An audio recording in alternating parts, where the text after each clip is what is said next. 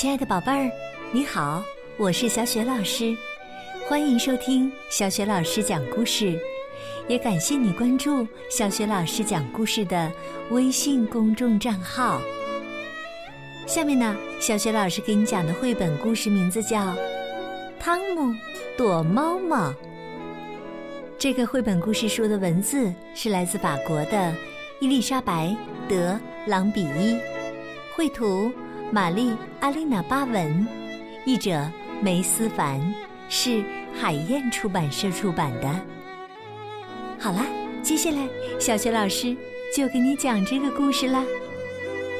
汤姆躲猫猫。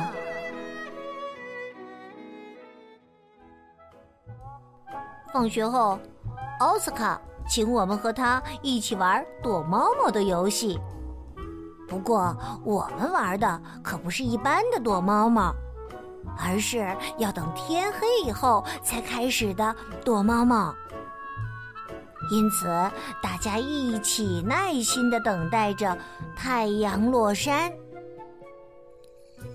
天渐渐黑了下来，游戏可以开始了。雨果拿出他的手电筒给弗洛尔看。我也带了一个手电筒，是爸爸给我的。奥斯卡向大家介绍游戏的规则。他说：“我们其中的一个人负责找人和数数，在他数数的时候，其他人要快速的找地方躲藏起来。数到十后就开始找人，找到谁谁就输了。”雨果小声说：“可是你家的花园实在是太大了。”玛丽轻轻的跟弗洛尔商量：“我们能不能两个人躲在一起呀？”天越来越黑，我知道玛丽会怕的要死。其实啊，我自己也有点害怕。我开玩笑的说：“奥斯卡，你说花园里会不会有个幽灵啊？”雨果喊着：“没有，不过我敢肯定，这里会有只能吐火的飞龙。我准备用我的手电筒一下子，哼，把它打趴下。嘿嘿，说不定这里会有个专偷小孩的巫婆呢。”玛丽说话的声音有些发抖。你们骗人！如果再说，我就不玩了。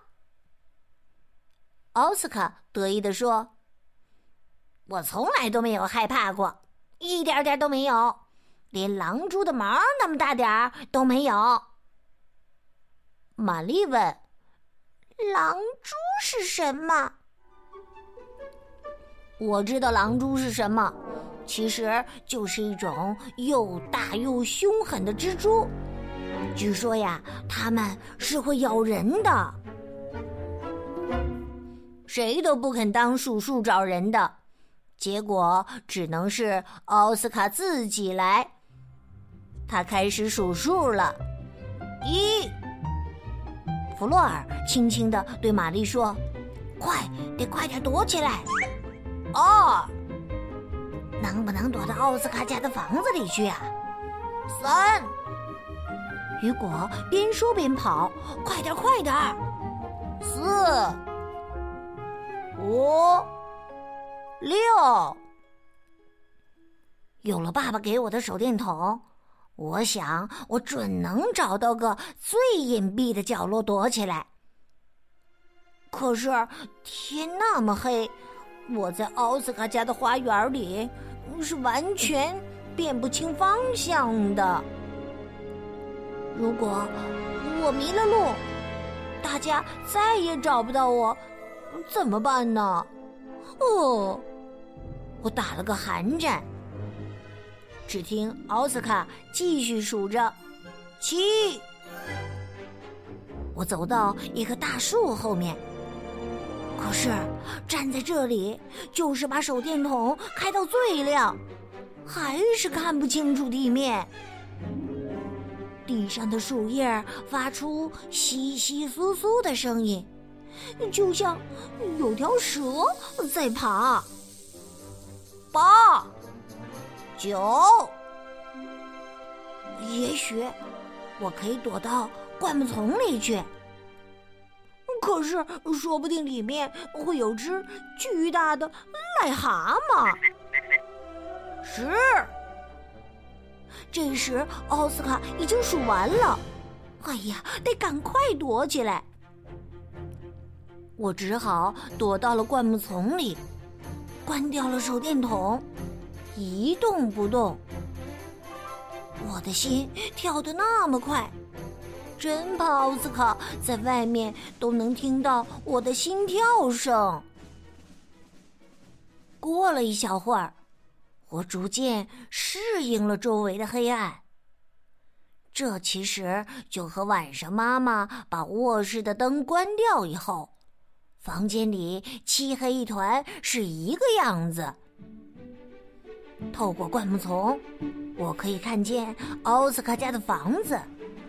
其实它离我近得很。奥斯卡最先找到了玛丽。玛丽害怕的要死，结果连手电筒都忘了关，自然第一个被找到。接下来，雨果也被找到了。其实他藏的挺隐蔽的，他躲在小木屋旁边的木桶后面。奥斯卡喊道：“我看见你了，弗洛尔，你的耳朵。”露在外面了。玛丽有些兴奋。哇，你马上就要把所有的人都找到了。慢慢的，他们向我这边找过来。我从灌木丛里能看见他们所有人，可是他们却看不见我。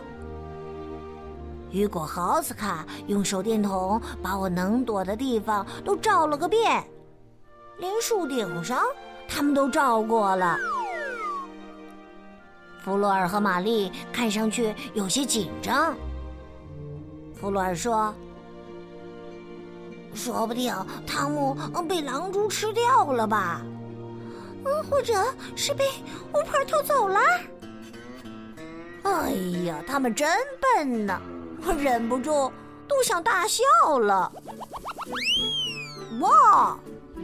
我突然从灌木丛里跳出来，嘿嘿，我赢了！玛丽躲到弗洛尔身后叫起来：“啊，是不是巫婆啊？”“哎呀，不是啦，是汤姆。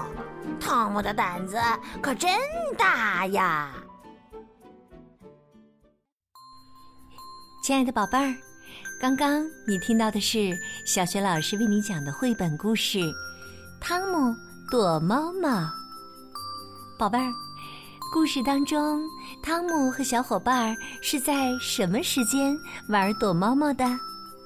汤姆躲在了什么地方呢？如果你知道问题的答案，欢迎你通过微信告诉小雪老师和其他的小伙伴。小雪老师的微信公众号是“小雪老师讲故事”，关注微信公众号啊，就可以每天第一时间听到小雪老师讲的绘本故事了，也会更加方便的听到小学老师之前讲过的一千多个绘本故事。喜欢的话，别忘了随手转发给更多的微信好朋友，或者呢是在。微信页面的底部留言点赞。如果想和我成为微信好朋友，更方便的参加小学老师组织的活动，也可以在微信页面中找一找我的个人微信号。好啦，小雪老师和你微信上见。